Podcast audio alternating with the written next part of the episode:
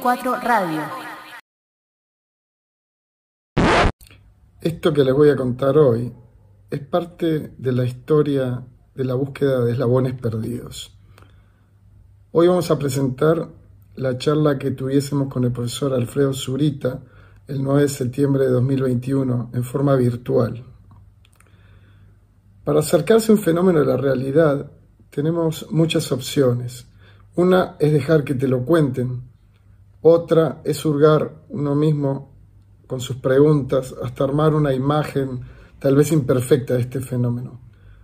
Como he sido y soy esencialmente un curioso, tomé este último camino. Les voy a contar la historia de mi llegada hasta el eslabón perdido más importante para recomponer esta cadena, la cadena de conocer un poco más sobre la atención primaria de salud. Hacia el año 2014, año en el que ocurre esta historia, ya hacía mucho tiempo que me había hecho preguntas sobre Alma Ata 1978, cómo se había llegado hasta allí, qué había ocurrido y qué cosas habían acontecido después. Antes de preparar la prueba de residencia de medicina familiar y comunitaria, no tenía ni idea de lo que era Alma Ata, ni de qué se trataba. Fui residente entre los años 1997 y 2000, la generación cero para Uruguay. Para esas fechas, Hugo de Ibarbura y Casuriaga ya me había adoptado. Recuerdo haber intercambiado sobre este tema con Hugo, mi padre de crianza. Una cuestión que un día conversamos fue sobre la traducción de la expresión primary health care al español, inapropiada a mi gusto. Conforme años después que mi inquietud había sido expresada con mucha más claridad por el mismísimo David Tejada de Rivero, en varias publicaciones. Él fue subdirector de la OMS, el segundo después de Mahler, en el momento en que ocurrió la conferencia y le tocó articular su realización. Pude conversarlo esto personalmente con él en Lima en 2018, pocos meses antes que falleciera. Una década después de terminar mi residencia, nuestro maravilloso encuentro con Bárbara Starfield me llevó a intensificar mis búsquedas y volví a pensar en estos eslabones perdidos. Yo tiraba y tiraba de esa cadena, pero no venía nada, porque le faltaban piezas. Esos eslabones eran huecos de mi ignorancia que fui tratando de recomponer. En 2014 algunas cosas hicieron finalmente clic. Volvamos a 2014. Estaba preparando mi viaje para participar en el Congreso de la Federación Argentina de Medicina Familiar y General en Corrientes.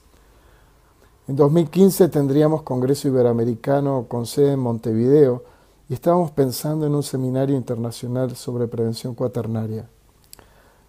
Este se realizaría como parte de las actividades precongreso y había mucha cosa que pensar. Así que participar en el Congreso Nacional en Corrientes, Argentina, en una buena oportunidad para reunirnos.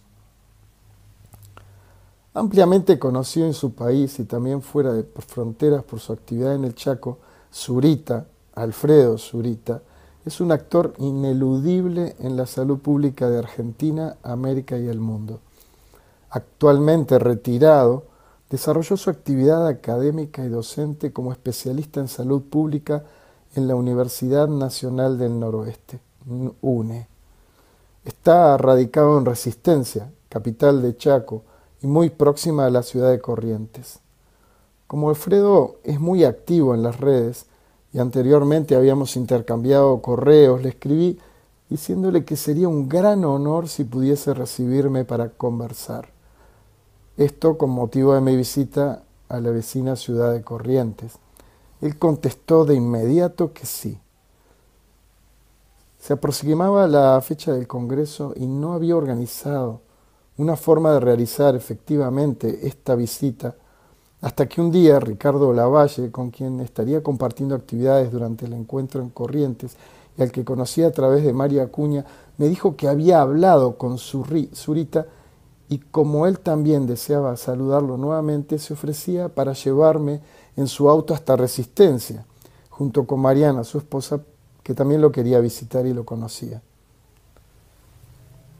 La provincia de Chaco corresponde a la región noreste del país y ha sido una de las provincias más pobres a lo largo de las diferentes épocas históricas de Argentina. El relato de Zurita sobre el origen del nombre de la ciudad resultó mucho más interesante y visceral que lo que puede encontrarse en las reseñas históricas. Luego de un recorrido con el sabio por resistencia, que incluyó la visita de los barrios junto al río, paramos a almorzar. Así fue pues que, ante un exuberante plato de pescado del río Paraná, los relatos recorrieron desde las entradas de Zurita como médico al impenetrable, nombre que se le da a esta zona de la llanura chaqueña occidental, pasando por los orígenes de la UNE hasta que finalmente llegamos al tema central. Por lo bajo, Ricardo me dijo, pregúntale algo sobre Alma Ata.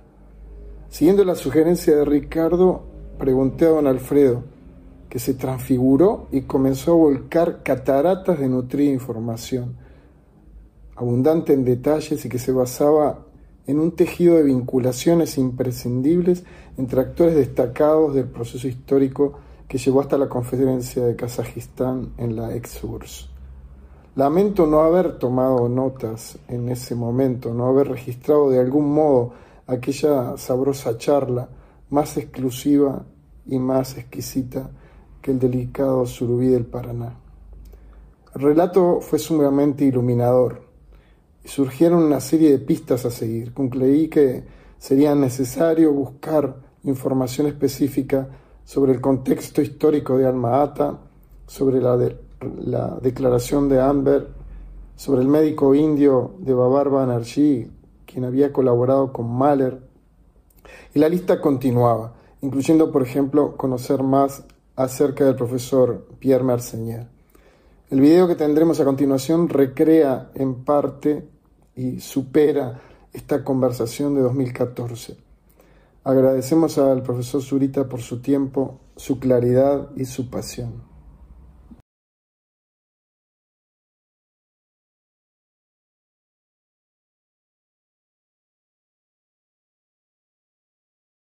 Entonces, al principio, lo que quería preguntarte, lo primero es, eh, tenemos acá, están presentes dos, médicas de familia de Uruguay que colaboran con nosotros, siempre están, ellas están en el grupo de prevención paternal.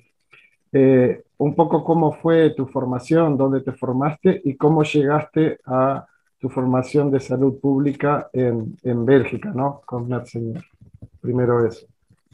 Bueno, yo me recibí de médico en Córdoba hace poco más de 50 años, este, y en aquella época no había formación de posgrado, así que la formación se hacía durante la carrera, en forma de practicantes rentados en los hospitales, digamos, tenían más o menos las mismas funciones que tienen los, los residentes actualmente.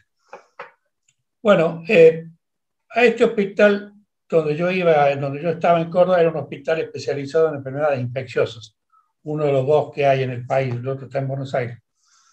Y llegó un funcionario nacional de salud pública de la Nación que por encargo de un funcionario de salud pública del Chaco estaba buscando médicos para desarrollar el programa de salud rural, que era un programa destinado a cubrir con auxiliares población rural dispersa en el Chaco, que en ese momento era más de la mitad de la población total. Bueno, varios de los médicos aceptamos la idea esta de venirnos al Chaco a desarrollar ese programa y este, a mí me asignaron el impenetrable.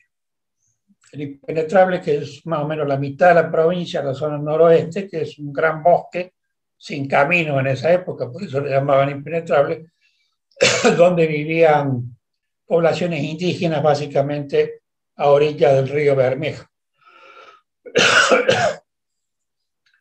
Pero como yo tenía alguna formación en enfermedades infecciosas, el ministerio determinó que además de cumplir esa función de desarrollar el programa de salud rural, apoyara también al servicio de infectología del Hospital Central de la provincia, un gran hospital de 400 camas, este, y bueno, empecé a hacer las dos cosas, a desarrollar este programa de formación de auxiliares rurales, que había que ir a las zonas, seleccionarlos y luego darles un curso de un mes y posteriormente supervisar lo que hacían que básicamente, según la teoría del programa, era vacunación y educación para, para la salud.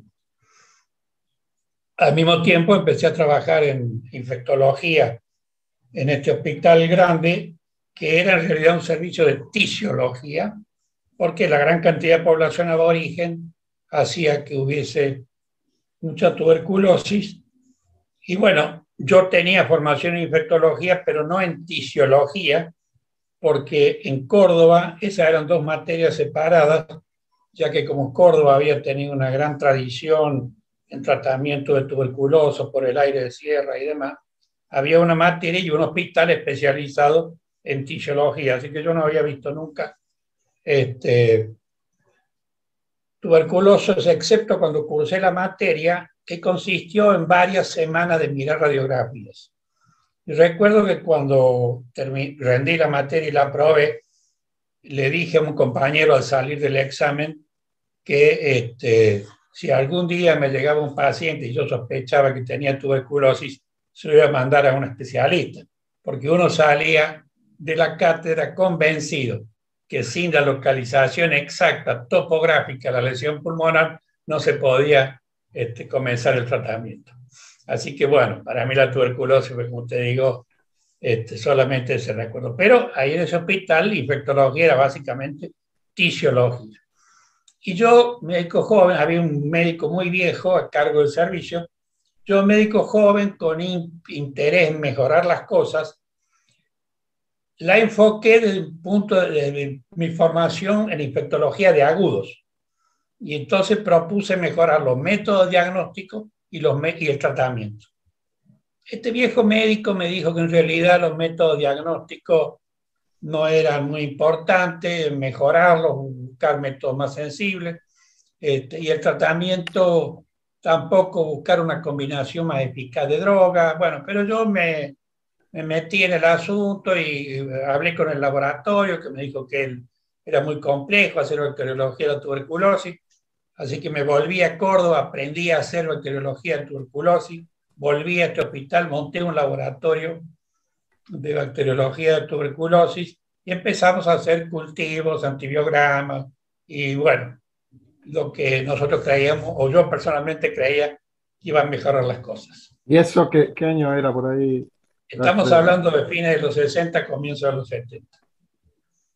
En ese momento también en el mundo se estaba desarrollando la campaña mundial de erradicación de la viruela. Y entonces me encajaron esa tarea adicional a mí. Y ahí yo me metí un poco en el mundo de las vacunaciones y me encontré con que en realidad yo tengo ya casi 80 años. Cuando yo era chico, uno pasaba las enfermedades de la infancia en forma natural y la madre lo llevaba a uno a la casa de algún amigo que tenía enfermedad de la infancia para que uno se contagiara y pasara esas enfermedades. Se hacía, la vacunación. Así que la única vacuna que cuando yo me recibí era importante era la vacuna de la polio, porque Argentina había tenido epidemia de polio en el 55 y del 56, así que vacuna se consideraba la polio. Y aunque en los hospitales había vacunatorios y demás, los pediatras no estaban entusiasmados con la vacunación. Por un lado, porque había demasiadas contraindicaciones en las normas. Y por otro lado, porque tenían sinceramente miedo de quedarse sin pacientes. Si los chicos se hubieran vacunado contra las cinco o seis enfermedades que había vacuna en ese momento. Así que era un, tema que se daba poca importancia y en general las vacunas estaban vencidas cuando yo revisaba las heladeras, no sabía muy bien quién era el responsable, nadie le daba mucha importancia, pero a partir de ese momento, con el asunto de la campaña de la viruela, la cosa empezó a tomar más auge porque se empezaron a, a supervisar más las cosas y empezó a funcionar más el asunto de la, de la, este, de la vacunación. Bueno, este, en 1973 el ministerio decide, enviarme a hacer el curso de salud pública que solamente en ese momento se dictaba en Buenos Aires. Y este, bueno, fui a hacer ese curso. No era fácil conseguir candidatos, así que normalmente el ministerio trataba de que por lo menos uno por año pudiera hacer ese curso. Este, y bueno, fui, estuve todo el año 73 en Buenos Aires, tuve una compañera uruguaya, la doctora Liz Caballero, este, pediatra, que después tuvo que irse del Uruguay, volvió, bueno, este, volví del curso de salud pública a la provincia y el ministro me dijo que necesitaba una persona joven y bien formada porque se había decidido a nivel nacional crear un sistema, un sistema nacional de salud. Este, Perón había vuelto a la Argentina y había decidido terminar con el sistema de seguridad social en manos de los sindicatos, que de alguna manera había iniciado él y luego habían aumentado los militares, había decidido terminar con eso y volver a un sistema totalmente estatizado. Así que, entre otras cosas, el sistema iba a ser nacional, la provincia perdía una cosa que la constitución le asegura, que es la salud pública, este, había que transferir todos los establecimientos a la nación y había que armar el sistema para que funcionara con un 100% de estatal. Los médicos y todo el personal profesional tenían que entrar con dedicación exclusiva e imposibilidad de trabajar privadamente o dejar de trabajar privadamente este, en, forma, en forma autónoma, digamos, sin financiamiento de la seguridad social, porque los fondos de la seguridad social iban a entrar al Sistema Nacional de Salud. Bueno, debían elegir. ¿eh? Entre, debían elegir entre estar en el sistema público o privado. Debían elegir. Y en realidad el 99% de los médicos y los profesionales que estaban incluidos, que eran los bioquímicos y los odontólogos, eligieron entrar porque los sueldos eran fabulosos y que por otra parte todo el mundo se dio cuenta que si sin financiamiento de la seguridad social, la medicina privada no iba a poder ser más que un 1 o un 2% de la población. Así que prácticamente todos los médicos entraron al sistema. Entraron con muchas protestas porque en ese momento el ejercicio privado era interesante, no, no había tantos médicos en la provincia todavía. En ese momento seríamos, para un millón de habitantes seríamos 600 médicos o algo por el estilo. Este, así que muchos se quejaron diciendo que esto era muy comunista y qué sé yo, pero este, finalmente todo el mundo entró. Ahí el ministro de Perón, que era Carrillo, ya no. no, no. No. Carrillo fue el primer ministro de Perón en el año 46 al 53. Este, que estaba de ministro era López Rega, un personaje medio siniestro, digamos, ¿no? Y de él dependía el, de él dependía el secretario de salud, que era un cirujano cardiovascular que Perón conocía porque tenía un problema cardíaco y le pidió que, que este, se ocupara de desarrollar el sistema y le dio esta instrucción. Le dijo, mire, yo quiero que usted haga lo que yo no le dejé hacer a Carrillo en 1946.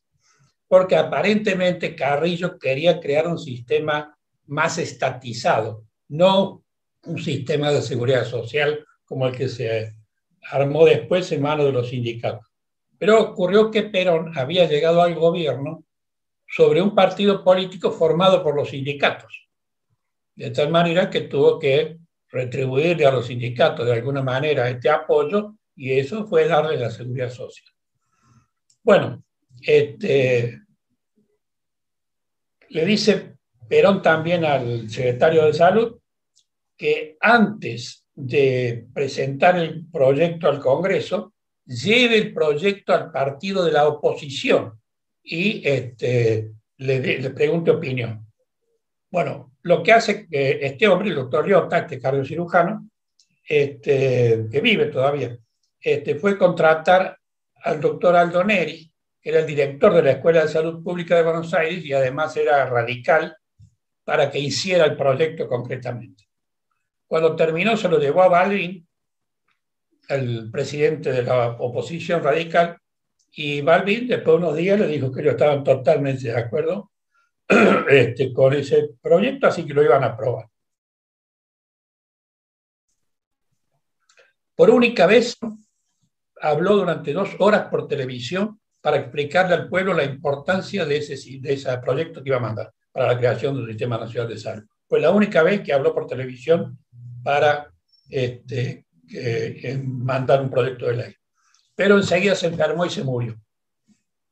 Y los dirigentes sindicales, los diputados, había muchos diputados de origen sindical, bloquearon el proyecto.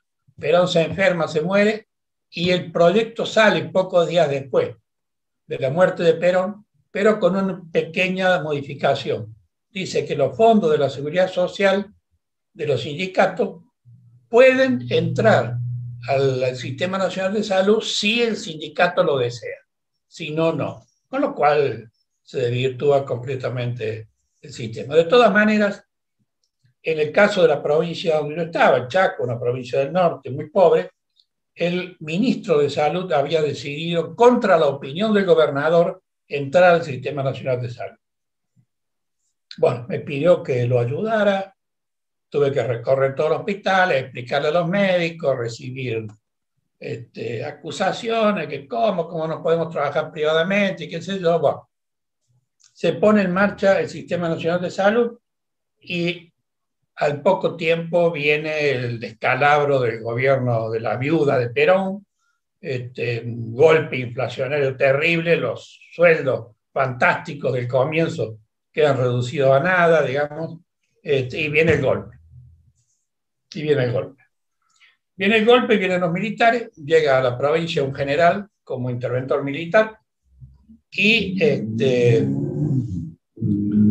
el único funcionario de salud pública que había ahí, que no pertenecía al partido de gobierno, que se habían ido todos, era yo, y me llama y me dice, bueno, explíqueme qué es esto que, hemos encontrado, que no sabíamos que existía, porque en realidad se había puesto en marcha solamente en la provincia del Chaco y en otras provincias muy pequeñas, San Luis y La Rioja, en el oeste, el resto estaba todavía en veremos. Bueno, se lo expliqué durante un día entero, cómo era la idea y todo lo demás, y este, me dice de pronto, bueno, me dice, vamos a hacer una cosa, vamos a seguir con este sistema. Y digo, mire, general, digo, la verdad que me llama mucho la atención lo que usted me dice, porque se supone que ustedes vienen con una ideología contraria a la que, a la que supone esta estatización del sistema de salud. Me dijo, mire, puede ser que es cierto lo que usted me dice, dice pero yo mientras usted hablaba estaba pensando qué pasaría con el ejército argentino si los oficiales a la tarde trabajáramos privadamente, como oficiales de ejército privados. Yo creo que los médicos tendrían que ser como oficiales del ejército, tener un solo trabajo en el ejército nacional y trabajar para eso y no poder trabajar para ejércitos privados que puedan competir. Bueno, lo digo, está bien. Si a usted le parece, vamos a continuar. Interesante la, visión, ¿no? Este, si a usted le parece, vamos a, vamos a, este, a continuar. Y entonces continuamos, continuamos. Pero claro, ya como los sueldos eran tan bajos, mucha gente desertó, había resistencia, eh, se empezó a trabajar privadamente al margen del sistema y todo lo demás. Y después de algunos años, el interventor federal cambió y llegó otro más de acuerdo con las ideas del gobierno nacional, de que esto era comunismo y cosas por el estilo, y a mí me aconsejaron que me apartara de la función pública si podía, y por una serie de circunstancias pude irme a Bélgica. Pude irme a Bélgica. Así que fue, en cierto modo, histórico-coyuntural también, tu vida a Bélgica. Histórico-coyuntural, sí. En 1978 llegué a Bélgica y me lo encontré a Mercedes el Instituto de Medicina Tropical de Amberes había tenido durante muchos años un curso de salud pública al cual asistían 40 estudiantes que venían de las ex colonias francofonas del África en general o del Asia este, y que, que se componía, como el curso que yo había hecho en Buenos Aires en 1973, de una serie de materias dictadas por una gran cantidad de profesores que venían y dictaban cada uno su materia y se iban. Este, exactamente como pasa en una carrera de medicina, en la cual cada profesor viene, dice, de la, división del pulmón no es como enseñan lo de anatomía, sino que de otra manera cada uno hace jugar su, su trompito. Y, esa era exactamente la situación que tenía ese curso, pero el año anterior al mío, en 1977, había habido una gran crisis, habían aplazado a los 40 alumnos y el director del instituto había decidido darle el curso a Mercenier, que en ese momento era uno de los profesores que daba la materia planificación. Bueno, Mercenier inicia el curso con solamente 11 alumnos. Se hizo ese año una selección muy rigurosa y llegamos solamente 11 alumnos al curso. Y él resolvió darnos el curso él solo, todo el curso él solo prácticamente. qué, movida, qué movida fuerte, ¿no? Este, con lo cual, claro, el curso estaba totalmente integrado, porque cada pieza se articulaba con lo siguiente, de acuerdo con las ideas que Mercenier había venido acuñando en soledad y de alguna manera totalmente independiente de influencia de salud pública, digamos, ¿no? salvo las que había tenido en la OMS, cuando trabajando con Banerjee y Mahler habían trabajado en tuberculosis. Bueno, entonces hicimos ese, ese curso y ahí yo, de los 11 alumnos, yo era, creo, el que tenía más experiencia en esta cuestión de los auxiliares, de los, de los auxiliares rurales y del manejo del programa de tuberculosis.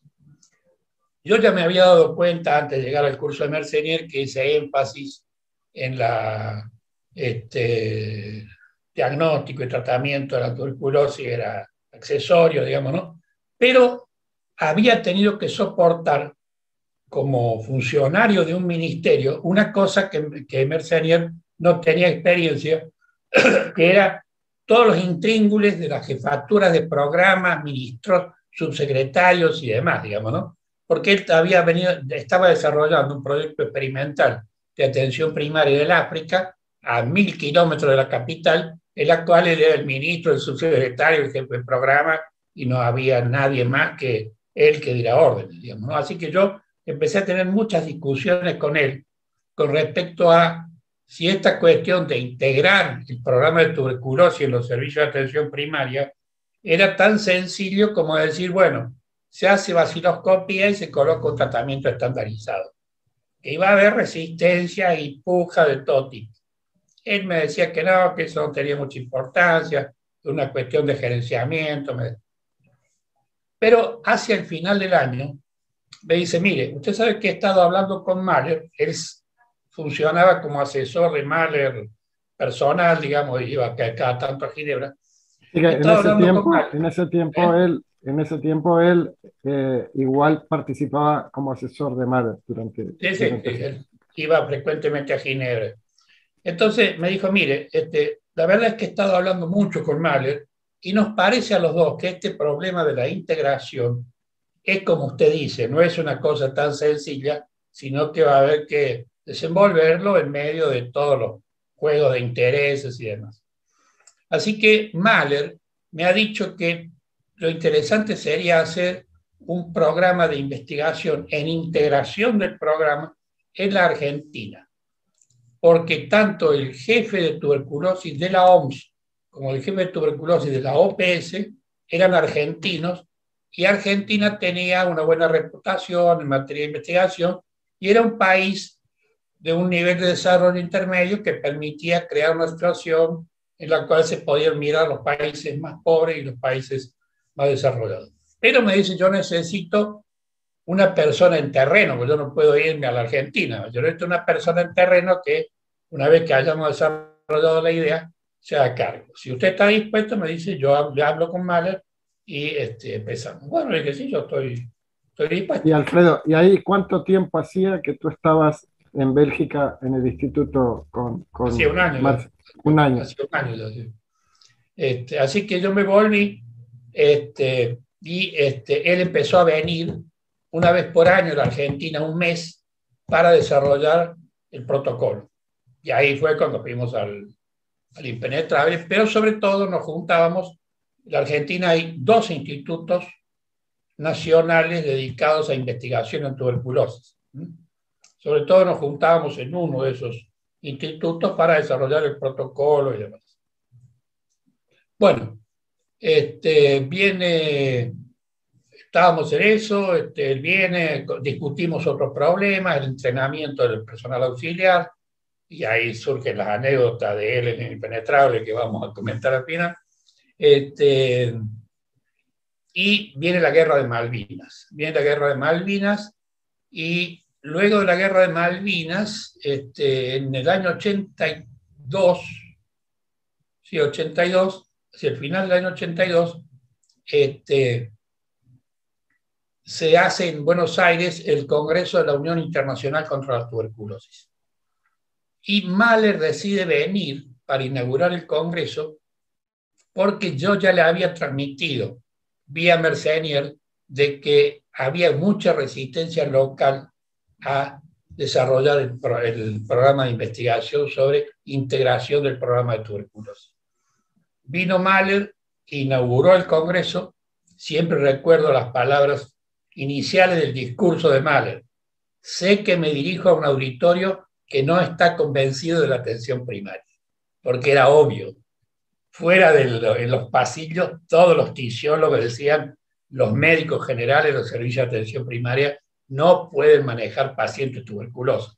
Para eso hace falta radiología, un especialista, bla, bla, bla, bla. Así que obviamente él cayó sobre un territorio hostil y además el ministro, el ministro nacional de salud era también un tisiólogo. Así que nos bloquearon por todas partes. Eh, Mahler, eh, Mahler tuvo eh, mucha preocupación con esto, ¿no? Igual que tanto como Banerjee también era tisiólogo y Merceñer también, con el tema de que los, los, especialistas y los super especialistas y la tecnología se apropiaran de este problema y no dejaran estas otras visiones, ¿no? estas otras formas de manejar las cosas.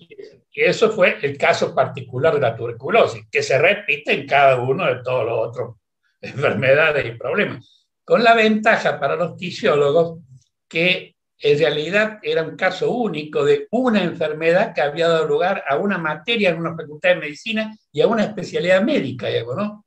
Salvo los leprólogos, quizás, digamos, ¿no? No había una cosa tan específica, digamos, ¿no? Como dos años después trabajé con un, con un ministro local acá que se había formado como tisiólogo en Córdoba, precisamente en el hospital donde yo cursé la materia. Y entonces me contó que su formación ya como médico egresado fue durante cinco años, porque era aprender a leer radiografías, pero a un nivel de preciosismo, digamos, ¿no?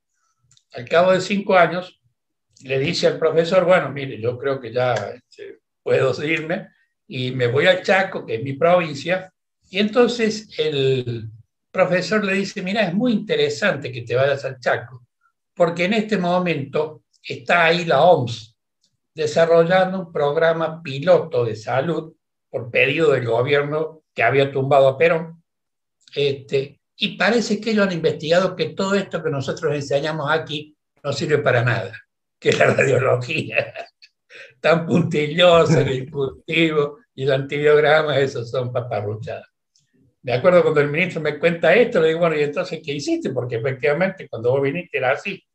Y bueno, me hice neumonólogo, me reciclé como neumonólogo, digamos, ¿no? Y entonces, bueno, pudo, este, pudo sobrevivir. Bueno, la cuestión es que este, el, el programa se, se atascó definitivamente, aunque el director nacional del programa de tuberculosis me llamó y me dijo que ellos en realidad estaban muy interesados, pero que les preocupaba que la hipótesis central del proyecto de investigación era que los directores de provincias del programa iban a boicotear la integración y todos los especialistas para no perder situaciones de poder. Y entonces me decía, yo como director nacional del programa tengo que contribuir a consolidar el poder de ellos, no a, a desmoronarlo, digamos. Así que, ¿habría alguna forma que usted hable con el profesor Mercenier y le pida que cambie la hipótesis? Y yo, ¿cómo le voy a pedir eso? Si la hipótesis central es justamente esa. Se trata de un problema de poder, digamos. ¿no? Bueno, la cuestión es que este, volvemos a la democracia y este, el nuevo gobierno democrático vuelve a lo que había sido un poco la, el hábito tradicional de cubrir los cargos de ministros, sobre todo en las provincias del norte, que es pedirle al colegio médico que nomine una terna este, y elegir de esa terna, digamos. Eso había sido históricamente, se había interrumpido un poco durante el gobierno militar, pero luego este, se volvió a eso. Lógicamente, la función fundamental de estos ministros que venían del colegio médico era proteger los intereses de los colegas privados, porque, como me decían muchos de ellos cuando discutíamos, yo después que deje el ministerio tengo que volver ahí, no puedo enfrentarme. Cualquier mejora en el servicio público significaba una agresión al servicio privado, digamos, ¿no? la, medicina, la medicina privada puede funcionar en paralelo a un servicio gratuito si puede ofrecer algo más. Y ese algo más no es la infraestructura, porque siempre el Estado puede poner más infraestructura, pero el trato, digamos, ese tipo de cosas, y eso naturalmente no funcionaba. Y cada cosa que se quería hacer para mejorarla, evidentemente naufragaba, porque iba contra la lógica del sistema, digamos, ¿no? justamente una de las razones por las cuales yo lo convencí al general, general este que vino con la intervención del golpe, de que había que seguir con el sistema, fue que en muchos lugares del Chaco, en muchos pueblos, había solamente un médico. Entonces ese médico se lo mandaba como director del hospitalito local con un sueldo bajo. Y él ponía su consultorio privado al frente, digamos, ¿no? De tal manera que cada preocupación que le hiciera por mejorar la atención en el hospital, conspiraba contra su consultorio privado. Así que el médico podía salir más pobre que una rata del médico si se preocupaba del pueblo, si se preocupaba poco, o podía salir hecho con bien, con una buena fortuna, se preocupaba de boicotear todo lo posible el hospitalito y hacer que todo el mundo dejara para su consultorio. Bueno, entonces, ahí termina la historia del programa de investigación e integración. Este, acá la situación queda, bueno, este asunto de la dedicación exclusiva a los profesionales y demás, un poco va quedando así librado, librado a la libre voluntad de cada uno. Por ahí los sueldos son más interesantes, por ahí no. Observamos un fenómeno que era el siguiente. Cuando yo me recibí de médico, los médicos no nos casábamos con médicas porque casi no había médicas. Pero ya para esta época había muchas médicas, así que los médicos se casaban con médicas. Así que la mayor parte del personal que trabajaba en salud pública eran matrimonios de médicos. Entonces, lo que se hacía era lo siguiente. La, la mujer se quedaba en la actividad pública con dedicación exclusiva. Y el marido salía a pescar, el, a cazar el dinosaurio afuera en la actividad privada. Si le iba bien, se quedaba en la actividad privada. Si no le iba bien, volvía y trabajaba en el sistema público. La mujer se quedaba en el sistema público porque eso le daba seguridad social y le daba un horario fijo de trabajo y mayor facilidad para faltar y cosas por el estilo. Tanto que el marido tenía que ocuparse de las 24 horas diarias del trabajo que supone la actividad privada. Así que ya poco se fue convirtiendo en un sistema en el cual la dedicación exclusiva era para médicos varones muy jóvenes, mujeres o médicos ya ancianos que buscaban la dedicación exclusiva para aumentar el sueldo jubilatorio. Ya no tenía mucho más, más sentido. Bueno, yo me seguía manteniendo en contacto con Mercedes. Mercedes me invitaba de tanto en tanto. Fui a esa reunión en Amberes para defender la idea de la atención primaria. Ahí, ahí, quería que nos contaras un poco cómo surgió y la problemática esta de la atención primaria selectiva. Bueno, en el año 90, Mercedes me dice, mire, usted está perdiendo tiempo en la Argentina porque no puede avanzar para ninguna parte, véngase acá a Bélgica, lo contratamos como profesor y veamos dónde podemos utilizarlo mejor. Así que me fui a Bélgica. Pero bueno, volvamos a, volvamos a, la cuestión de la reunión de Amberes. Este, cuando, como te dije, cuando yo este, fui a hacer el curso en el 78, éramos 11 alumnos y había dos, un, docente y dos más que eran, eh, digamos, adjuntos de Merceniera. Este, el, otro adjunto es Van Balen, el que aparece en el, el, video ahí. El video ese, que era un médico también que había estado en África. Este, es amigo, entonces, amigo personal también, Merceniera. Sí, sí. Sí, sí, no, claro, habían sido compañeros de estudio y demás. Este, pero con una gran diferencia. Mercedes era balón y el otro era flamenco. Así que claro, técnicamente el director del Instituto de Salud, del área de salud pública era el flamenco, digamos, ¿no? Flamenco.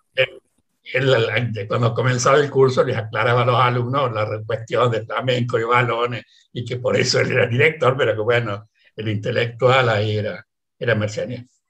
Bueno, Mercenier era un individuo ultra racional, diría yo ultra racional.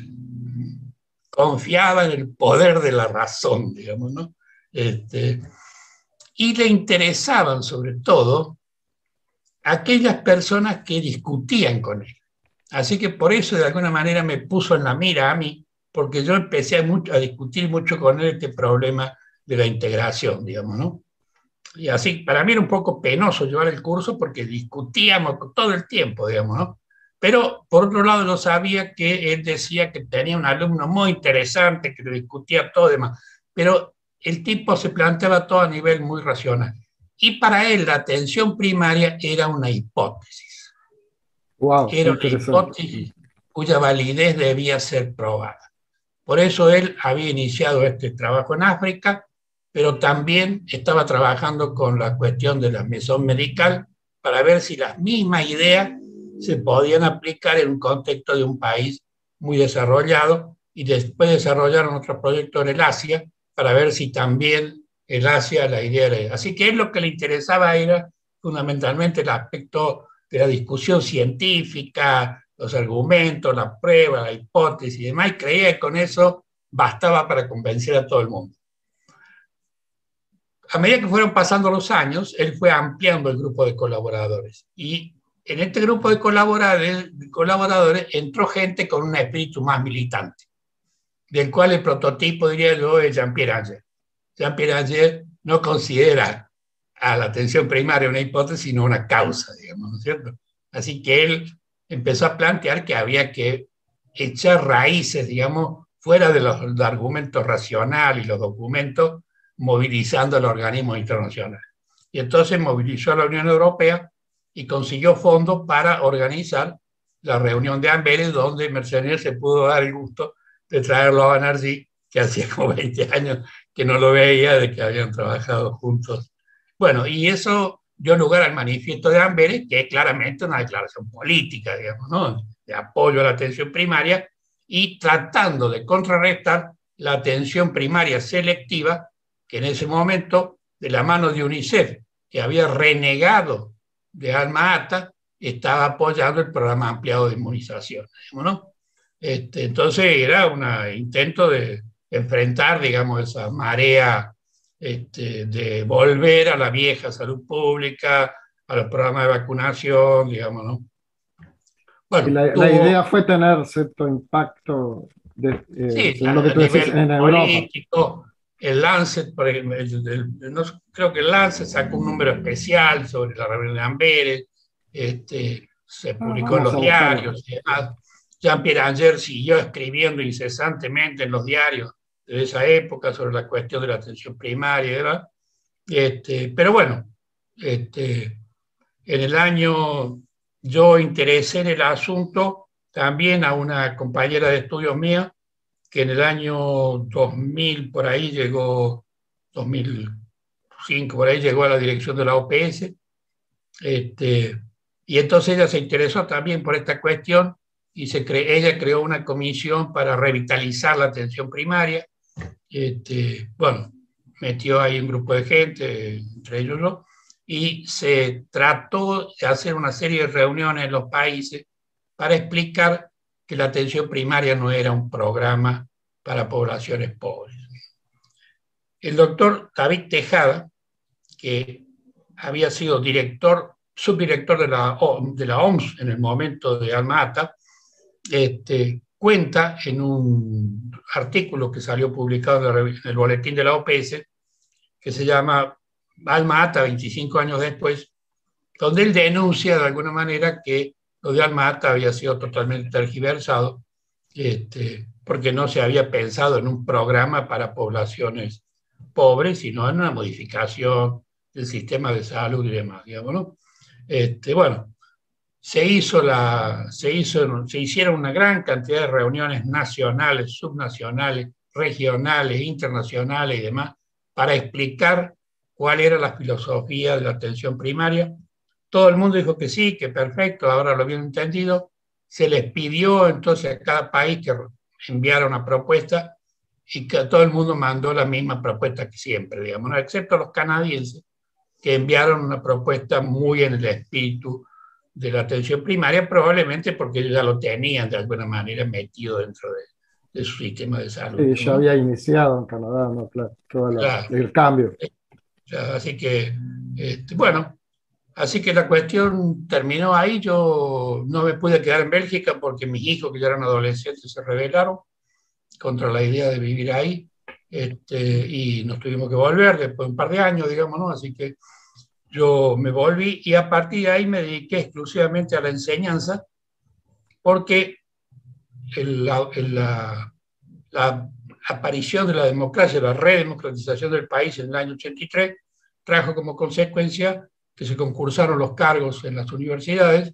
Yo me presenté, gané el cargo de profesor de salud pública en la UNE, este, y bueno, me dediqué exclusivamente a la, a la, a, la, formación de los estudiantes de medicina, también hice algo en formación de posgrado, y seguí trabajando para la OMS, para la OPS, para la cooperación belga, la cooperación alemana y demás, este, en tareas de asesoría, por ahí, por ahí digamos, ¿no?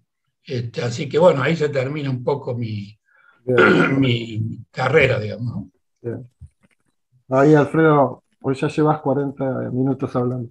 Estaría bueno hacer como que nos contaras un poco esas, las anécdotas con Merceñén, el Penetrable, que están muy buenas, y que me dijeras nomás porque ya me lo comentaste en un correo. Bueno, ¿qué, qué pensás vos de este círculo virtuoso, de esta cooperación que llegó Alma Ata entre estas, como yo te decía, estas tres personas que conocemos, porque vos conociste directamente más tiempo a uno y por lo menos durante algunos días a otro. Eh, me estoy hablando de Y de Merceñer, pero que llevaron a, de alguna manera a esta conferencia y lo que, todo lo que se desencadenó después. Sí, eh, mucha gente que lo conoció mal, yo hablé un par de veces nada más con mal, pero mucha gente que lo conoció de cerca lo describía como un iluminado, un tipo con un gran liderazgo, este, una gran capacidad de persuasión y demás, eh, muy, muy convencido de su idea. ¿no? Yo tuve la, la oportunidad de encontrármelo una vez en el Perú. Ella no era más director de la OPS, me lo encontré en Perú en la época de Fujimori. Y este, él estaba de visita ahí en el Perú y este, me dijo, y lo había comentado públicamente por los periódicos, de que lo que estaba haciendo Fujimori era por primera vez lo que él creía que era la atención primaria, que la gente participara en las decisiones. Porque Fujimori había creado en cada pueblo un comité local de salud que estaba integrado por los habitantes del pueblo. Y ellos recibían fondos directamente de la presidencia y podían darle el destino que quisieran. Y el destino que les daban eran habitualmente comprar medicamentos y contratar médicos de guardia los fines de semana. Con lo cual los sanitaristas del Ministerio de Salud Pública del Perú se tiraban de los pelos, porque ellos pensaban que esos dineros tendrían que gastarse en programas de prevención en tanto que la gente quería que no faltaran medicamentos cuando fuera a los hospitales y, este, y que hubiera atención los fines de semana, que era cuando ellos tenían más facilidades para poder ir al médico, digamos. O sea que un poco ahí yo evoco la idea de la atención primaria y la idea de Mersenier, antes de hablar de la, prevención con la gente, hay que solucionarle el problema por el cual viene al médico, digamos, ¿no? Ah, mi, mentor, acá en Uruguay, que es un médico familiar, decía eso. Tú, lo primero que tenemos nosotros es que intentar solucionar sus problemas. Eso, que le duele, que después lo otro se va, se da por añadidura, viene solo. Sin embargo, en hace 40 años o cosas por el estilo, este, la idea era que la prevención era algo totalmente, totalmente digamos, alejado de la medicina este, y que inclusive eh, debía ser considerado algo desagradable, digamos. ¿no? Yo recuerdo que mi, yo hace, estuve 35 años de profesor y mi antecesor, este, cuando dejó el cargo y me dio una recomendación, me dijo, no te metas en las cátedras de los clínicos. Nosotros somos la prevención, ellos son la curación.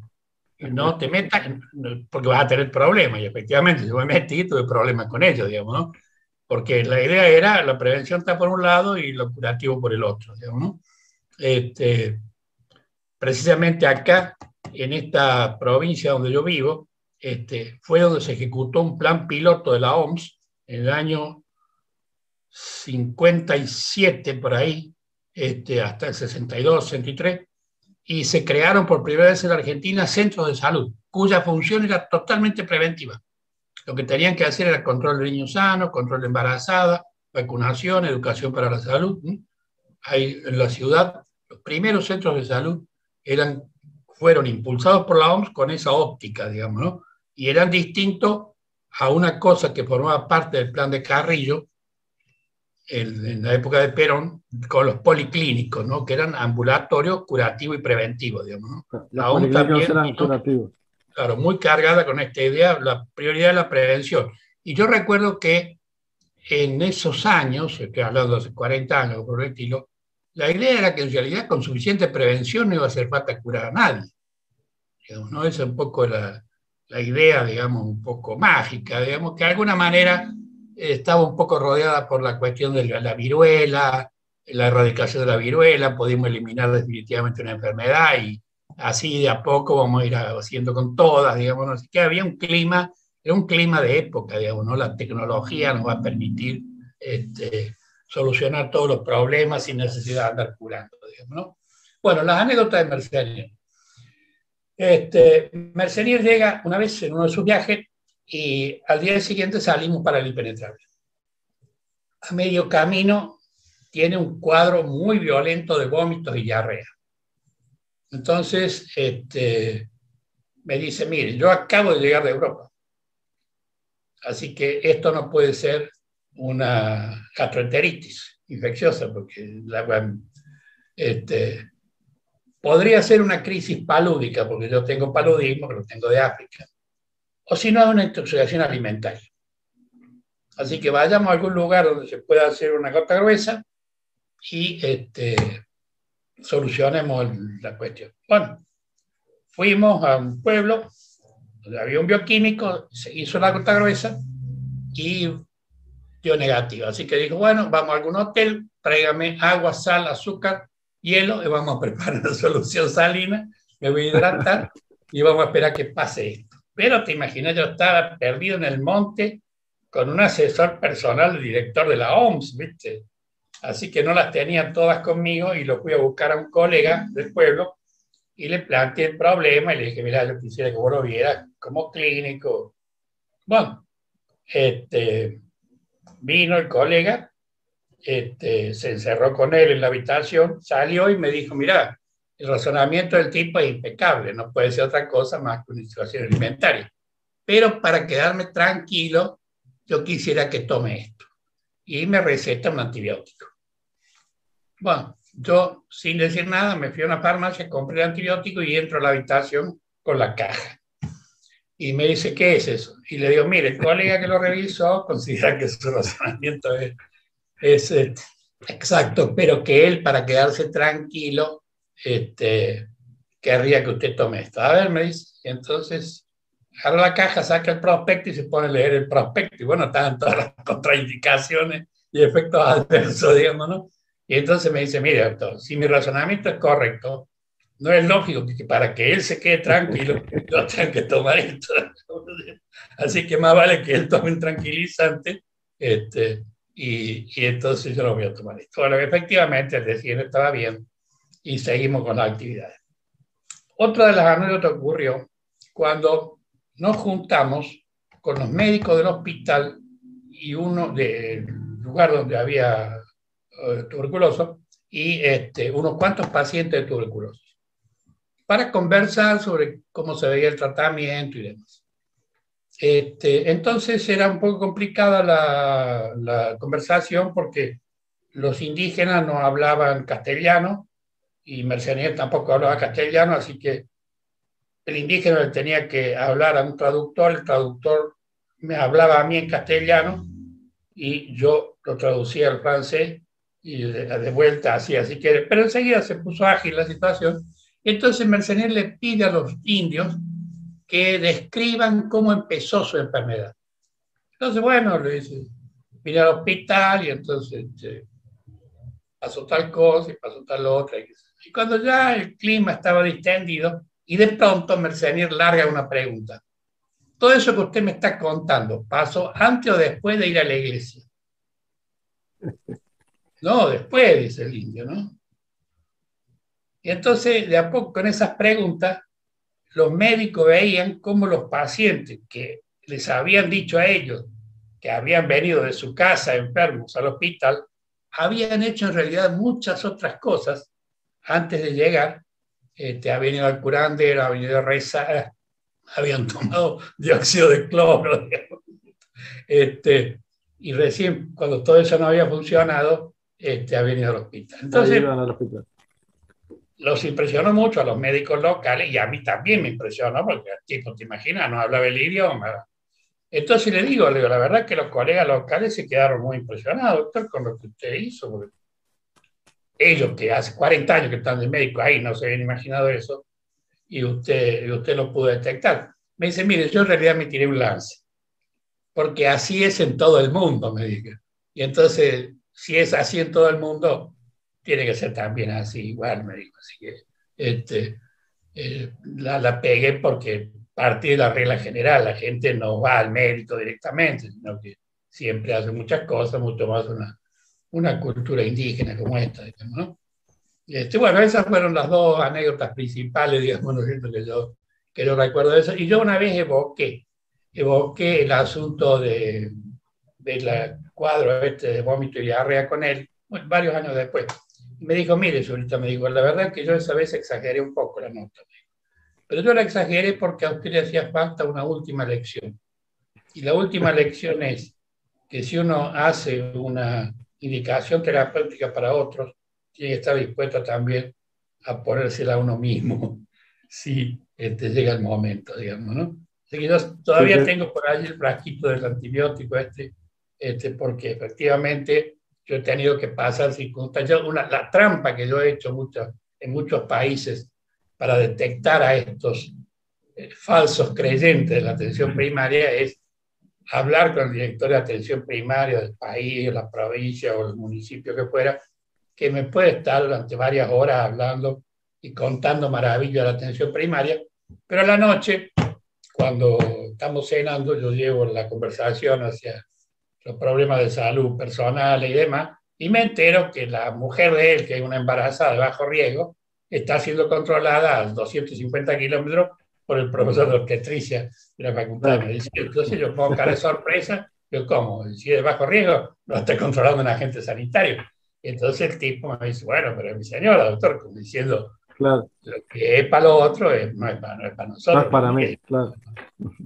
Y eso es una cosa que, que a mí me ha pasado muchas veces y a veces en forma personal también yo he tenido que enfrentar esa situación, digamos, ¿no?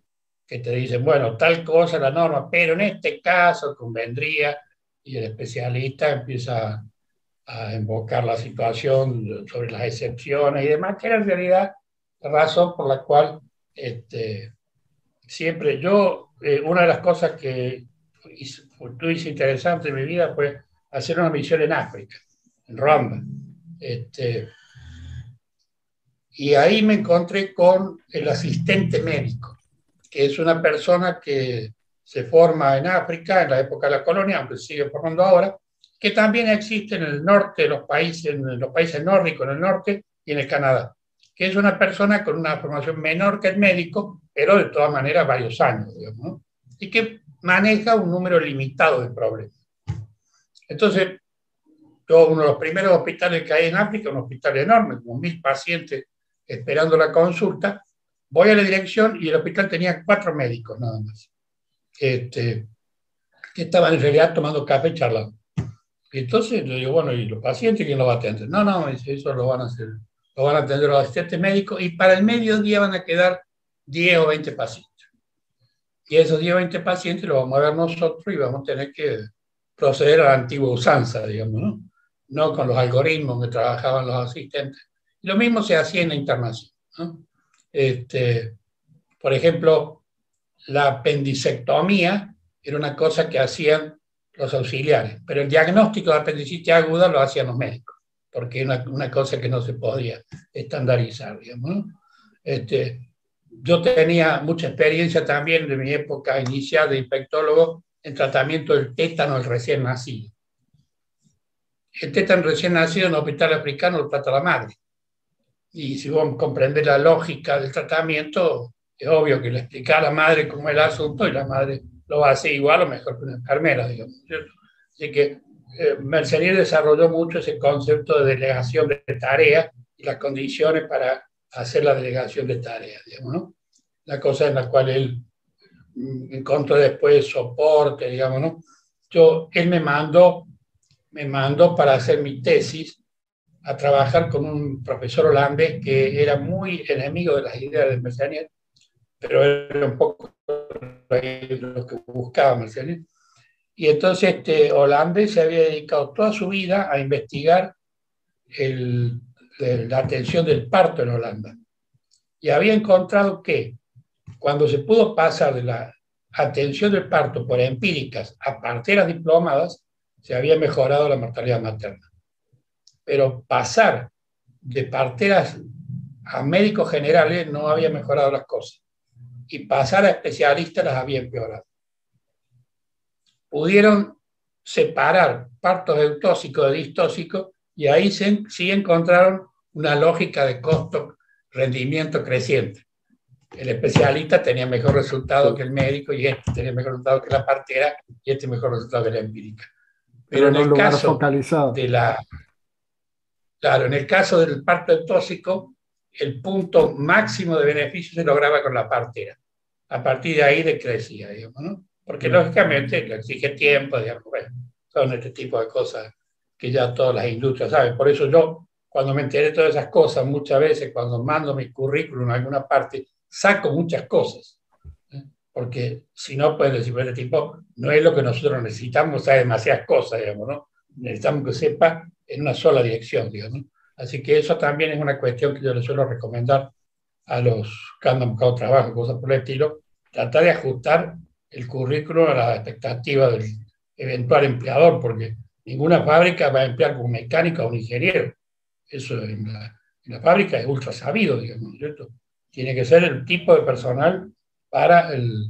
Y yo me acuerdo que esta cuestión me la enseñó el viejo médico tisiólogo con el que yo empecé a trabajar él me dijo, no le crea los, las copias negativas a los bioquímicos, porque los bioquímicos miran el portaobjeto al trasluz y dicen es positivo o negativo. El único que se toma el trabajo de poner el portaobjeto del microscopio y recorrer todos los campos que dice la norma es el auxiliar fulano. Cuando el auxiliar fulano se firma el papel que es negativo, te seguro que es negativo. Pero no le crea a los bioquímicos. ¿Y por qué? Y porque lógicamente uno no estudió bioquímica para recorrer 40 campos durante 20 minutos con esa norma. ¿no? Tampoco uno estudió tetricia para ponerse y esperar que salga el chico, atajarlo y cortar el cordón. ¿no? Así que son reacciones lógicas del personal sobrecalificado. Digamos, ¿no? Eso es una cosa que este, Mercedes lo articuló muy bien y que este, hizo que me ganara las discusiones en el impenetrable sobre las tareas del auxiliar. ¿Por qué? Porque esa cuestión teórica del inicio de que solamente prevención, vacuna y educación para la salud no tenía lógica en situaciones donde el hospital estaba a 300 kilómetros y no había caminos, nada por el estilo. los eh, promotores de esto empezaron a curandear. Y yo acepté la situación y empecé a formarlos. Pero empecé a formarlos como si fueran estudiantes de medicina. Y es claro que no entendían nada, digamos, ¿no? Porque para que uno entienda clínica, primero tiene que entender fisiopatología, ya tiene que entender fisiología, ya tiene anatomía. Yo entraba directamente a la clínica con ellos. Y entonces él me convenció de que el método que yo había desarrollado, que en realidad lo usaban en toda África, eran los árboles de decisión, digamos, es que después también lo usan la OMS otras cosas y demás, era más, más eficaz, digamos, ¿no? Este, así que bueno, esas son algunas cosas. Quizás conversando, digamos, podríamos acordarnos de más cosas y demás, pero yo quisiera recalcar sobre todo una cosa que siempre me impresionó de Marciano, ¿no? que era su rigurosidad científica. Yo nunca lo vi a él como un militante de la atención primaria, sino como un investigador de la atención primaria que pedía datos y se ocupó, en realidad, él en ese proyecto que hizo en Casongo, se ocupó de hacer una recolección de datos de tal calidad en varios problemas de salud que prácticamente todos sus auxiliares en Bamberes se doctoraron tomando una de esas líneas que él había desarrollado para recoger información, para testear si el control del embarazo, la atención del parto, la atención del tuberculoso, la atención de la fractura, cada una de esas cosas, una cosa que yo encontré después, muchos años después, con Macedo en Uruguay. Macedo tenía también una especie de programa de cada paciente que veían de cada cosa, entraba en una especie de programa de seguimiento que le permitiera sacar conclusiones después sobre eso. Yo tuve, tuve la suerte, yo sé que tú estuviste en mí, como, tuve la suerte de trabajar un tiempo en el, algunos fines de semana cuando hacía guardia, este, comía con él muy interesante. Y, la, y impresionante, ¿no? Tenía todas unas líneas de investigación. Cuando tú veías un paciente, tenía unos libros de aquellos enormes en los que se registraban los contadores o los almacenes, ¿no? Donde decía neumonía. Entonces veías al paciente tal y había una cantidad de campos de información que llenar. El nombre de la persona, este, qué día había consultado, qué indicación de tratamiento le habías hecho, cuál era tu diagnóstico, y si después había seguimiento, el médico que veía a ese paciente, que era un equipo, o el mismo médico volvía a anotar. Entonces a fin de año, todos los primeros de mayo, se reunían todos y sacaban, se reunían en una reunión de trabajo enorme a sacar datos de esas líneas, de la neumonía, tratamiento de, la infección urinaria. La misma idea, digamos, ¿no? El trabajo del médico debe también producir. Yo me acuerdo que íbamos a las reuniones con la mesón medical justamente para eso, porque la idea era que los médicos que trabajaban en la mesón medical no vieron la investigación como algo independiente de lo que ellos hacían, sino que lo que ellos hacían podía ser transformado en material de investigación. Y otra retroalimenta, persona retroalimenta tu actividad. Otra persona importante que apareció en el horizonte de Mercenier fue una socióloga que trajo el enfoque macro de una sociedad para que, que permita aterrizar la atención primaria. ¿no? A esa chica yo la encontré en el 91 cuando fui, en el 90, 91 cuando fui, y esa chica reconoce en su tesis de graduación, en su tesis de doctorado, que había trabajado bajo la guía de Mersenier, a pesar de que Mersenier era contrario a la hipótesis de trabajo de ella, en el sentido de que ella planteaba que un sistema de salud depende de un contexto sociocultural, tanto que la idea de Mersenier era que depende de una lógica racional ¿eh? este, y que puede influir el contexto sociocultural. La socióloga esta decía que no, que este, era justamente el contexto sociocultural el que determina al sistema de salud, digamos, ¿no? Esa chica también fue muy interesante y Mercenier la incorporó justamente porque era una adversaria de sus ideas a las cuales él tenía que replantearse, digamos, las cosas para encontrar respuestas, porque a mí me pasaba muchas veces que Mercenier me sacaba por ahí un tema de conversación que habíamos discutido seis años antes. Tenía un papel con la discusión, los principales argumentos, y me decía, ¿se acuerda de esa discusión que tuvimos hace seis años? Y yo estuve pensando, me decía, y entonces encontrar una respuesta que le había costado cinco o seis años este, llegar, digamos, ¿no? Cuando yo llegué a Amberes, también tenía una maestría en epistemología que había hecho en ese periodo, digamos, ¿no? Y entonces le dije a Mercedes, le digo, mire, me ha resultado muy útil saber algo de epistemología. Ya tenemos en el curso, yo también me digo, este, que es necesario que sepan algo de, que sepan en el usuario que, que, dice, hablan sus, sus este, discípulos y colegas de Mercenier, dicen que él no, no se apropiaba, dejaba sus ideas libres por ahí, ¿no? En conversaciones de café tomaban notas en papeles de lo que él decía, porque él eso nunca lo iba a escribir. Él es conocido por documentar lo que hizo, esto que tú decías, ¿no? Hice tal líneas de trabajo en África que generaron trabajo para otros también. Lo teórico no lo, como que no lo apreciaba, a pesar de que tú decís que era gran racionalista. Este, cuando yo este, llegué, no sé si el año anterior o ese año, se había puesto una sala de computación ahí en el instituto, en el Departamento de Salud Pública. Y entonces empezaban a aparecer los PowerPoint para la clase, digamos, ¿no? Mercedes estaba totalmente este, opuesto a esa idea. Y decía una cosa que yo después comprobé. Mercedes me decía, yo doy una clase hoy y si la tengo que volver a dar mañana, la voy a dar de forma distinta, porque ya alguna cosa le cambié. Si me pongo a hacer un PowerPoint, ¿qué va a pasar? Que me va a costar tanto trabajo hacerlo que después lo voy a repetir por año. Y yo he visto eso, que eso pasaba en mi cátedra.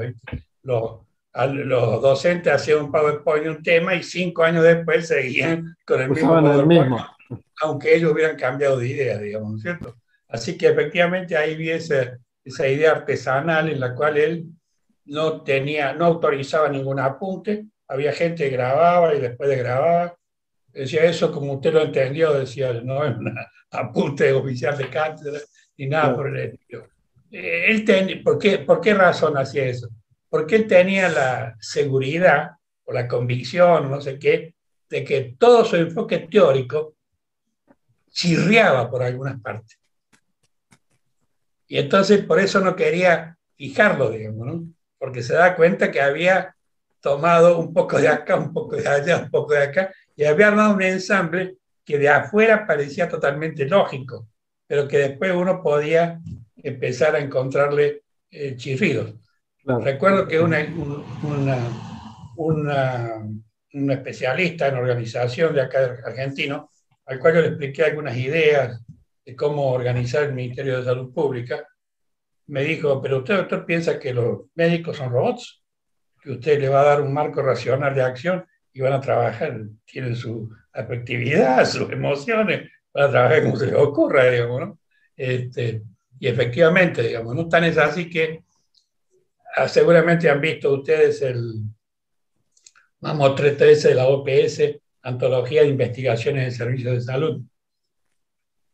Sí. Mamotreto tiene una sola investigación hecha en Argentina, que es una investigación que se hizo comparando el hospital, la Casa Cuna de Buenos Aires, el Hospital Gutiérrez, este, un hospital en San Juan que era considerado de media complejidad y el hospital pediátrico de acá, de esta ciudad, que era considerado el peor del país. Se comparó el resultado de atención de, tres, este, de esos tres niveles de atención. Mejor hospital del país, uno mediano y uno pésimo. Y obtuvieron resultados que la calidad de atención medida como resultado final era igual en los tres.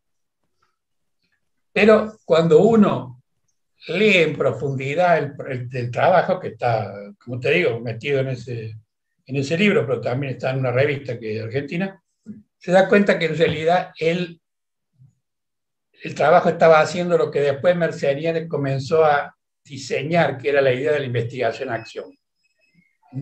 Entonces él, que había partido de la investigación operativa, empezó a encontrarle sonido a este asunto de la investigación-acción y eso es un poco que yo a los alumnos se los enseño con la película Despertar con Robin Williams y Robert De Niro, digamos, ¿no? Porque el tipo se pone a investigar, pero en forma de investigación en acción, digamos, ¿no? Entonces va cambiando la actitud del personal, que es lo que en definitiva permite el desarrollo de la propuesta, digamos, ¿no? Él empezó a entusiasmarse por ese lado y justamente ese protocolo de investigación e integración del programa de tuberculosis ya contiene idea de investigación en acción, digamos, ¿no? Que él fue craneando, digamos, ¿no?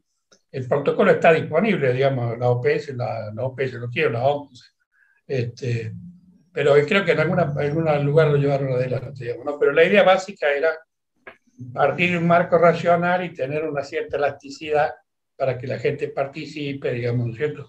Dentro de los límites que le permite su situación concreta, digamos, ¿no? Así que bueno, pues, la verdad que... ya te hicimos una hora y pico, llevamos, y tenés la, tu encuentro con Perú. Este, por mi lado, quiero agradecerte mucho. Este, creo que un testimonio bien interesante para, para comprender un poco esto que estamos tratando de, de dilucidar. Si alguno de los compañeros quiere hacer algún comentario así breve nomás o alguna pregunta Alfredo, porque ahora él dice que más tarde va a tener un encuentro con Perú, no, no le tomamos más tiempo. Sí, Ricardo. la última cosa que quería decir es que el, el, el, hombre que craneó la atención primaria fue sin duda Banerjee. ¿Por qué razón digo esto? Porque en un libro escrito como 10 años antes de la declaración de Alma Ata, hay un capítulo del libro de Banerjee que es la declaración de Alma. ¿Mm? El libro se llama Ciencias Sociales en la India, Science, Social Science en India, está escrito por Banerjee y cuenta la experiencia de los científicos sociales que fueron a ayudar a la India después de la independencia. Y cómo todas las teorías se estrellaron contra la realidad hindú. entonces, después de nueve capítulos, en el capítulo 10, el capítulo 10 se llama Starting from the People. Y uno lee ese capítulo y es con puntos y comas prácticamente la declaración de atención primaria. Así que según me comentó Mercenier, a Ergi le costó mucho lidiar con este europeo que venían con ideas de epidemiología y medicina basada en la evidencia y todo lo demás, digamos, ¿no? Hasta que lo convenció de que había un componente social, cultural y demás, digamos, ¿no? Yo creo que lo, lo, convenció, sí, totalmente a Mahler, ¿no? Y tanto es así que Mahler luego esa lucha la, llevó adelante con mucha sí, sí, sí, le, le cambió la cabeza a Mahler, a, a Mercenier, a Piot, el otro investigador que está con ellos, digamos, este, sin duda, sin duda les cambió la cabeza completamente. Pero bueno, fue, digamos, un poco el problema de estar en terreno varios años juntos, tuvieron como 10 años ahí en, en la India juntos trabajando, digamos, ¿no?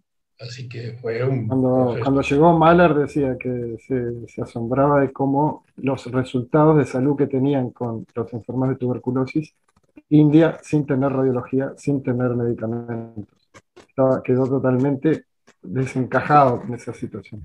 Mira, Mercedes había trabajado en el África en un hospital de tuberculosos, al cual volvió como 30 años después, sabiendo que en esos 30 años no había habido en ese hospital ningún médico y que lo único que había podido hacer el personal auxiliar que había quedado a cargo de los pacientes era aplicar las normas de la OMS, que él mismo había de alguna manera redactado.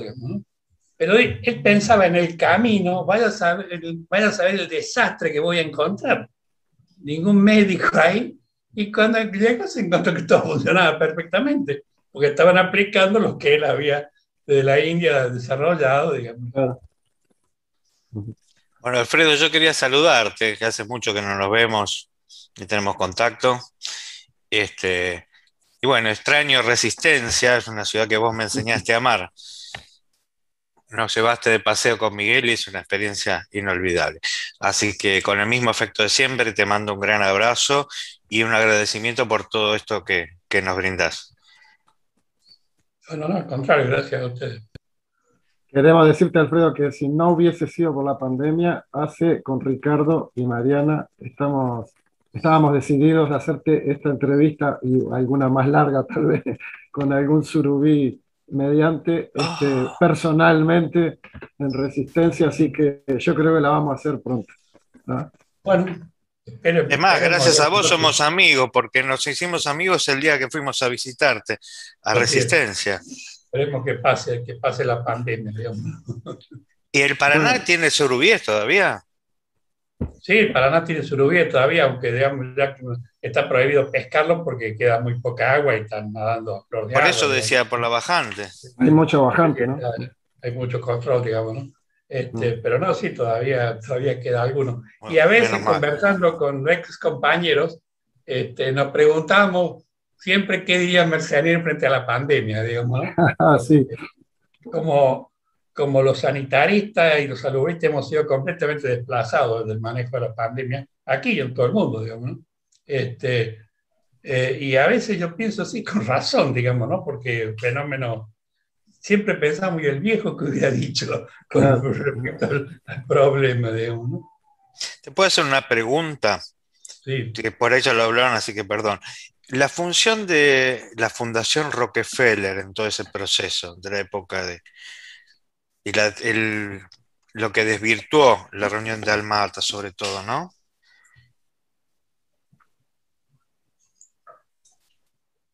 Bueno, la función que, hizo de desviar las cosas la Fundación Rockefeller, ahora la hace multiplicada por 100 la Fundación Bill Gates. Ahora la OMS la maneja Bill Gates, puesto que Bill Gates pone una parte muy importante del presupuesto de la OMS y laboratorios meten también una parte importante del presupuesto de la OMS, digamos, ¿no? Así que lo que, lo que hacía la Fundación Rockefeller era mínimo, digamos, ¿no? Comparado con, con la situación actual de Bill Gates, digamos, ¿no es cierto? una cosa increíble. Además, la OMS ha decaído mucho en prestigio, digamos, ¿no? Yo me acuerdo cuando yo entré a trabajar en salud pública, las cosas de la OMS eran como el Corán para un musulmán, digamos, ¿no? Eran palabras sagradas. Ahora todo el mundo se ríe de lo que dice la OMS, digamos, que van, que vienen, que están entongados con este, con aquel. Se ha, ha, cambiado mucho el panorama y no sé si, va, si la OMS va a seguir. Tuvo un traspié fuerte con la gripe aviar, porque la Unión Europea amenazó con irse, digamos, ¿no? Cuando la gripe aviar, cuando la gripe, la gripe del 2009.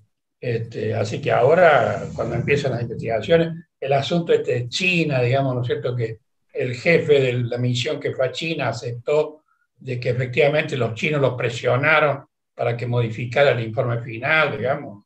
No sé en qué va a terminar toda esta historia. Y no tuvieron, no tuvieron acceso, aceptaron hacer la misión sin tener acceso a, documentos que no, y además aceptaron en el informe final poner que la hipótesis de un accidente era absolutamente imposible. Podía ser considerada, pero absolutamente imposible. Y ahora el ANET sale diciendo que puso eso porque lo apretaron los chinos y bueno, yo hubiera hecho lo mismo probablemente, digamos, ¿no? Para poder tomar el avión de vuelta. Claro. Es difícil meterse con los chinos. No, son claro, por eso Son muchos. Una, una, una, misión extremadamente difícil, digamos, ¿no? Esa situación, el contexto político, Trump acusándolo a los chinos, digamos, ¿no? Este, así que ahí tendría que haber, no sé, mandado una misión de muy alto nivel, digamos, ¿no? Pero Tedros llegó a la dirección de la OMS por primera vez por elecciones directas. Nunca antes se había elegido director de la OMS en forma directa. Pedro fue el primero.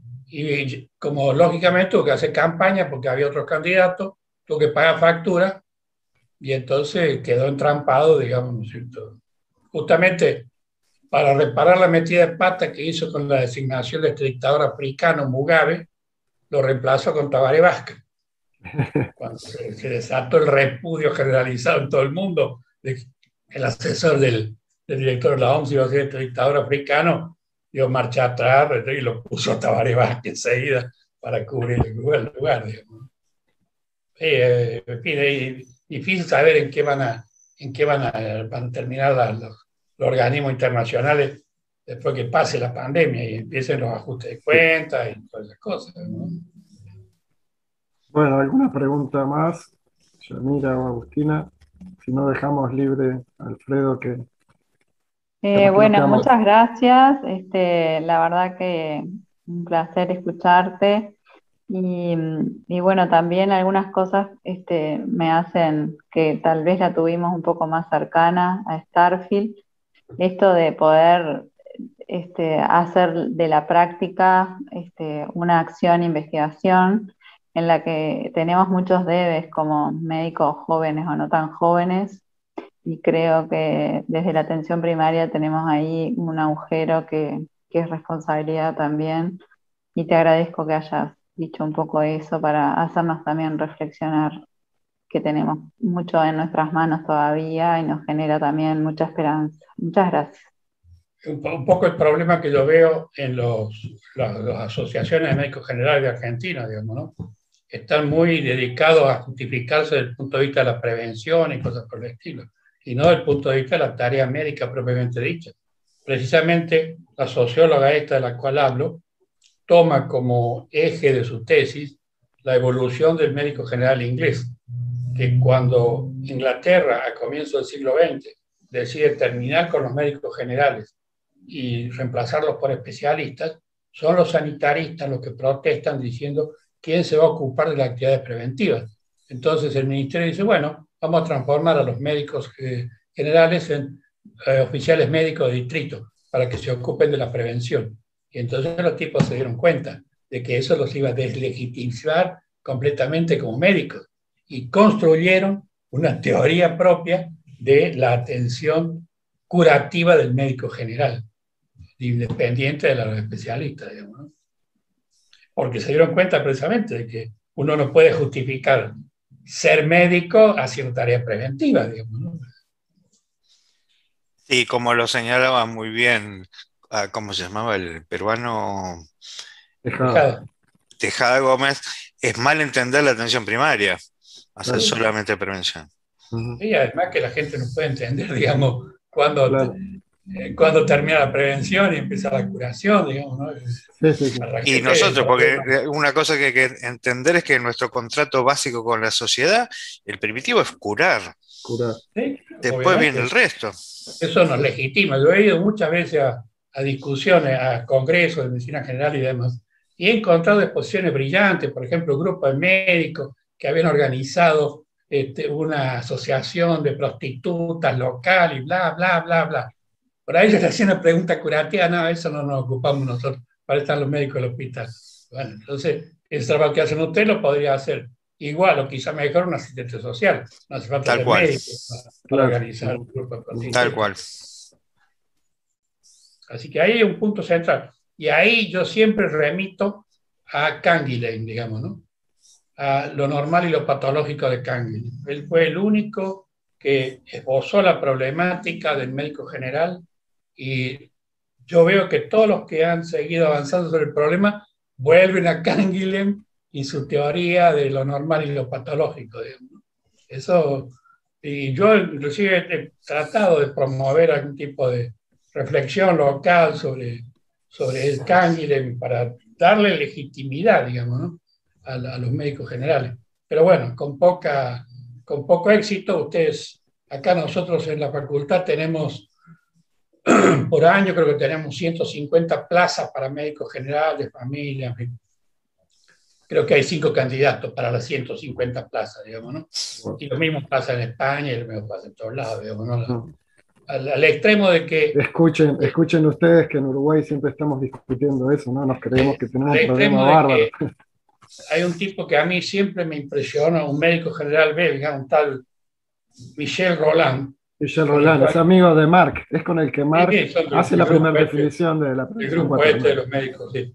Entonces él me dijo, me lo dijo con mucha claridad, me dijo, mi trabajo como médico general no puede hacer actos médicos, no puede ser hacer actos médicos porque eso lo hace mejor el especialista. Siempre lo hacer mejor el especialista.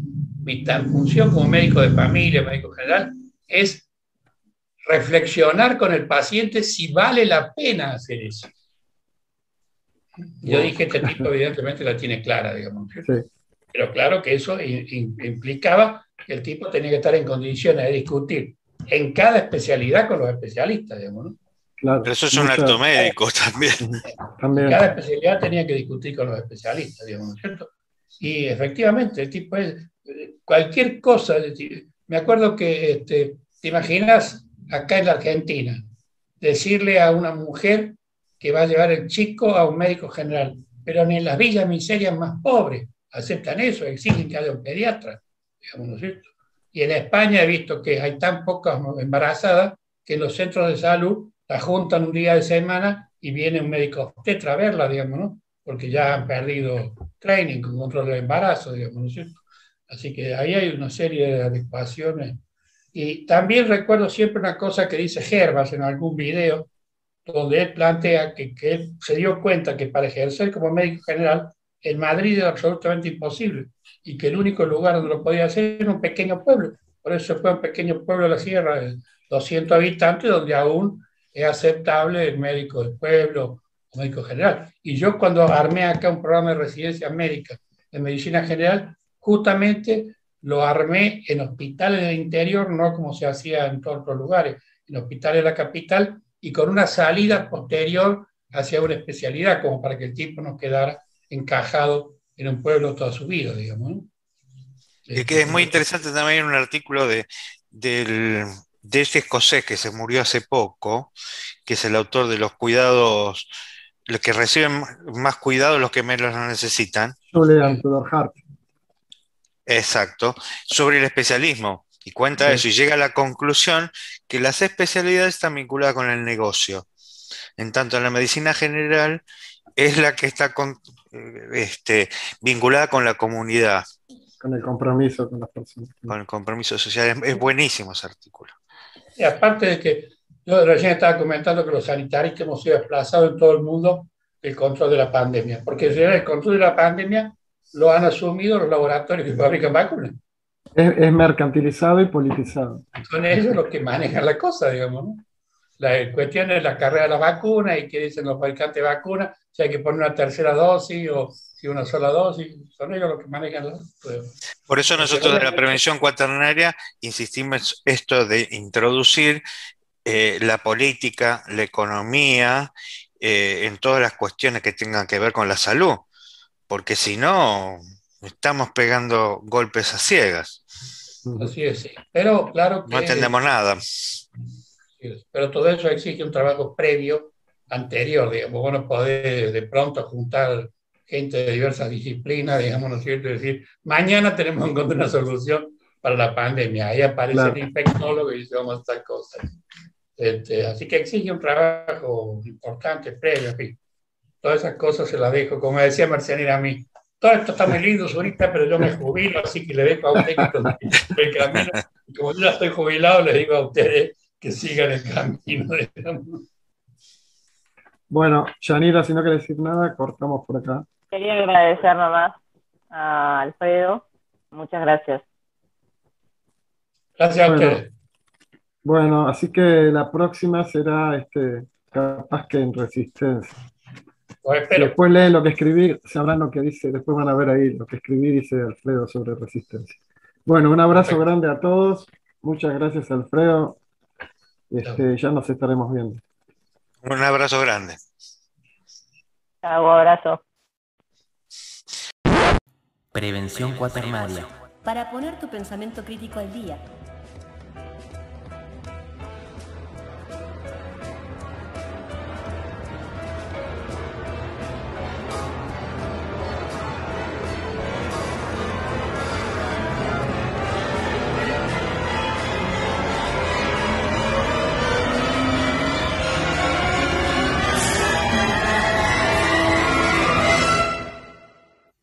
Nuestro aporte al movimiento de prevención cuaternaria desde el Grupo de Trabajo de Uruguay GTP4U